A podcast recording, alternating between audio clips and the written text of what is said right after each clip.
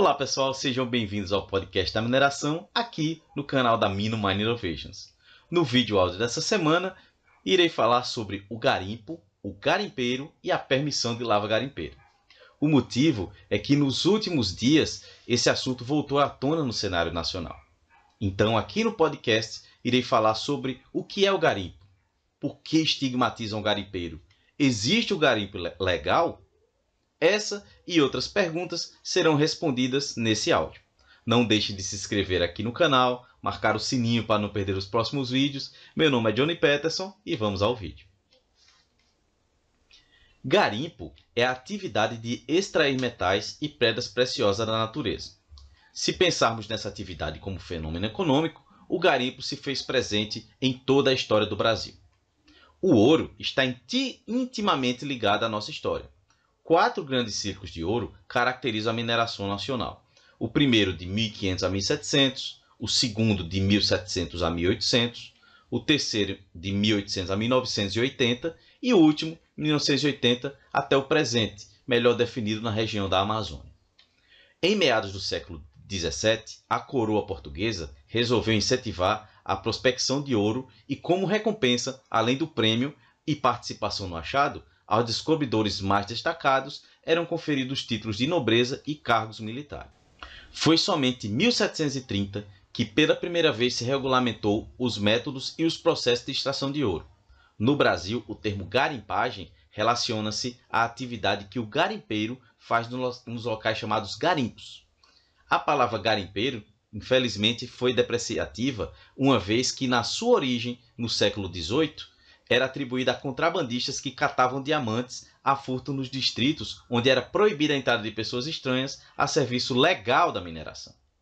A mineração tradicional de ouro permitia o exercício dessa atividade econômica não apenas por detentores de grande capital, mas também por uma massa de homens livres capazes de adquirir instrumentos simples com que a lavra de aluvião ou superficial se operava e esses instrumentos eram utilizados como picaretas e batéias. A princípio, a extração de ouro era feita por lavagem da matéria. Esses trabalhadores trabalhavam com água pelos joelhos nos leitos dos rios e riachos e recolhiam cascalho e água em bacias chatas e cônicas de madeira e agitava e que eram agitadas e novamente cheias até restar os flocos de ouros mais pesados. Mineração, na mineração convencional são utilizados maquinários e técnicas muitas vezes até específicas, diferente dessa mineração artesanal que se baseia nas características não do tipo de tecnologia utilizada, mas na quantidade de produção ou no tipo de minério extraído. A estrutura econômica dos mineiros artesanais não difere muito de qualquer outra atividade capitalista, ou seja, o conceito de máximo lucro com o mínimo de investimento é uma característica sempre presente. Esse modo tradicional de lavra perdurou entre os garimpeiros autônomos até o século XX, quando surgiram as primeiras regulações modernas a respeito dessa matéria. E a figura desse profissional garimpeiro também não foi deixada de lado, ao contrário, foi reconhecida, protegida e incentivada, inicialmente do decreto número 24.193 de 1934, depois pelo Código de Mineração de 67 e pela legislação que se seguiu da Lei nº 7.805 de 89, que criou o regime de permissão de lava garimpeira ou PLG, e a Lei nº 11.685 de 2008, que instituiu o Estatuto do Garimpeiro, para além de, das disposições legais, também as infralegais versadas sobre o tema. Essa imagem de algo depreciativo relativo ao garimpo se dá muito pelo fato de Serra Pelada, que foi o maior garimpo do Brasil, cuja exploração se deu principalmente nos anos de 1980 a 83. A atividade garimpeira na região começou em 79, quando o agricultor Genésio Ferreira da Silva descobriu uma pepita de ouro de 13 quilos em suas terras. Cinco semanas depois, 3 mil pessoas foram para a região em busca de fortuna. No primeiro semestre de 1980, Serra Pelada já contava com 5 mil mineiros vindos de toda a parte do Brasil, especialmente no Nordeste. Já fiz o áudio aqui no podcast sobre esse garimpo e vou deixar o card aqui para vocês escutarem com mais detalhes.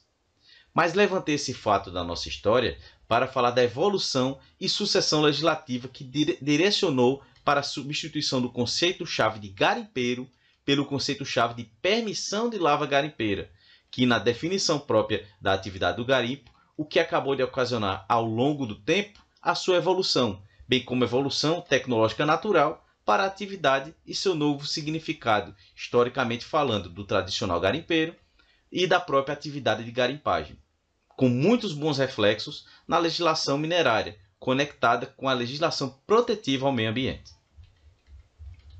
A lava garimpeira é um regime de extração de substâncias minerais com aproveitamento imediato do jazimento mineral, que por sua natureza, sobretudo de pequeno volume, e a distribuição não necessitam muitas vezes de investimento de trabalhos de pesquisa, tornando-se assim a lava garimpeira mais indicada. São considerados minerais garimpáveis o ouro, diamante, cassiterita, demais gemas, xelitas e entre outros tipos de ocorrência que vieram a ser indicadas a critério da Agência Nacional de Mineração, a ANM. Diferente do que se pode imaginar, o garimpo é autorizado pela Constituição Federal, mas deixando claro, esse é o garimpo legal, não o garimpo ilegal. Por isso é uma atividade cheia de paradoxos. Porém, contribuiu e ainda contribui para a expansão territorial do país. E quando se fala nesse assunto, já se presume do impacto ambiental de grande porte da atividade em causa ao risco que ela representa ao meio ambiente, o que é acentuado na hipótese de terras indígenas, que pela proteção especial que recebem essas áreas em função de sua relevância biocultural. Mas como eu falei, como eu falei aqui anteriormente no caso de Serra Pelada, mas o garimpo legal segue uma série de regras passíveis de multa e até prisão. A permissão de lava garimpeira pode ser requerida por brasileiros, pessoas físicas, cooperativa de garimpeiros ou firma individual. Em caso de lavra, de, de, em lavra de área urbana, a permissão de lavra garimpeira depende da obtenção pelo interessado e do assentimento da autoridade administrativa do município de situação do jazimento mineral.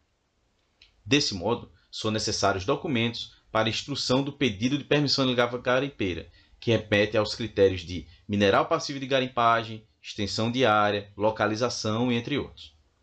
O fato é que existe o tipo de prática ilegal. Mas o objetivo aqui desse áudio foi demonstrar que existe sim a permissão para esse tipo de lavra. Sobretudo, existe o conceito de Amazônia Legal, que foi instituído pelo governo brasileiro como forma de planejar e pro promover o desenvolvimento social e econômico dos estados da região amazônica, que historicamente compartilham os mesmos desafios econômicos, políticos e sociais. Podemos lembrar do ano passado, em 2020, num garimpo em Aripuanã, em, no Mato Grosso, que foi legalizado para 1.500 garimpeiros poder fazer extração de ouro na região. Com esse novo acordo, 1.500 garimpeiros poderiam explorar uma área de 516 hectares para extração exclusiva desse ouro. A secretária do Estado do Meio Ambiente naquele tempo explicava que a extração de ouro de forma legalizada e as medidas de controle ambiental seriam conduzidas pelo licenciamento ambiental, o que, deve, o que teve um impacto ambiental positivo na, na região. Com isso, demonstra-se que, se bem conduzido e fiscalizado, a prática da mineração ordeira é a atividade que gera receita direta e indireta na região. Por fim, nós do podcast da mineração defendemos a mineração e sua forma ordeira de execução não confunda garimpo com algo ruim. Demonstramos bem aqui nesse áudio essa diferença. Espero que realmente entendam que com a mineração temos o futuro da sociedade moderna, desde que seja feito com todas as regras e respeitando a lei.